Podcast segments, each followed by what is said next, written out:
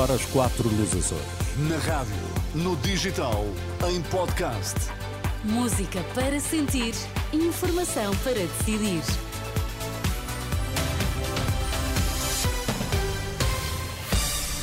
Notícias na Renascença destaques a esta hora.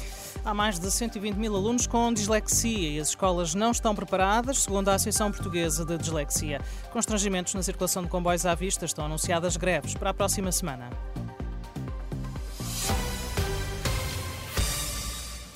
A escola não está a dar resposta aos alunos com dislexia. A queixa é da associação que dá apoio a estas pessoas que sofrem de um problema neurológico que traz dificuldades na leitura e na escrita. São cerca de 120 mil os alunos que só teriam a ganhar com um diagnóstico precoce, mas para isso é preciso formação específica para os professores do primeiro ciclo. Helena Serra, fundadora da Associação Portuguesa de Dislexia, diz que já tem um dossiê para entregar ao próximo governo. Só falta, diz, vontade política. Nós temos os documentos preparados. Apenas é preciso vontade política para explicar, através de uma ação de formação, que é o próprio Ministério que tem que tornar obrigatória, e durante X anos, todos os professores do primeiro ciclo a fazê-la, porque é aí que se pode intervir de uma forma algo precoce. Fundadora da Associação Portuguesa de Dislexia, Helena Serra, ouvida pela jornalista Fátima Casanova. Desafios que as pessoas com esta doença enfrentam e que estão em debate no Porto, num congresso internacional.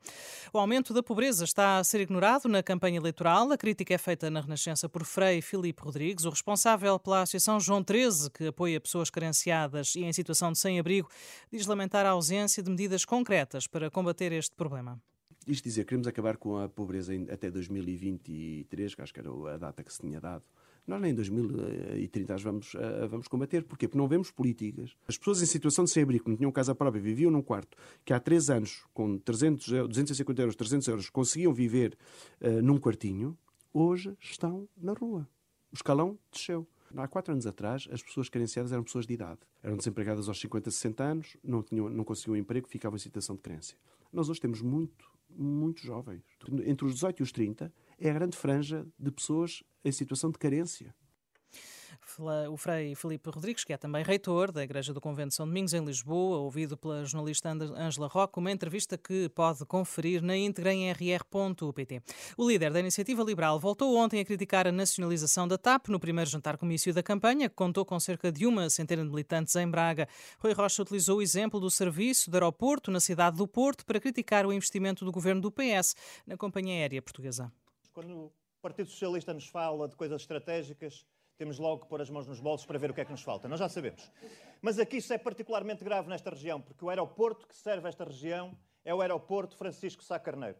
E eu desafio-os a verem essa tal empresa estratégica, onde todos fomos obrigados a injetar 3.200 milhões de euros, quem serve, com que qualidade serve, com frequência. O que seria o aeroporto do Porto sem a TAP? Seria exatamente igual. Seria exatamente igual.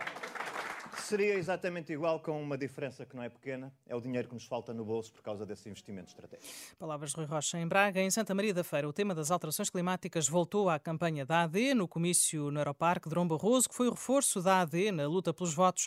Disse ser preciso combater as alterações climáticas, mas com equilíbrio. Já noutra frente de campanha, com outras bandeiras, o PAN disse repudiar o revivalismo da AD quanto às questões climáticas.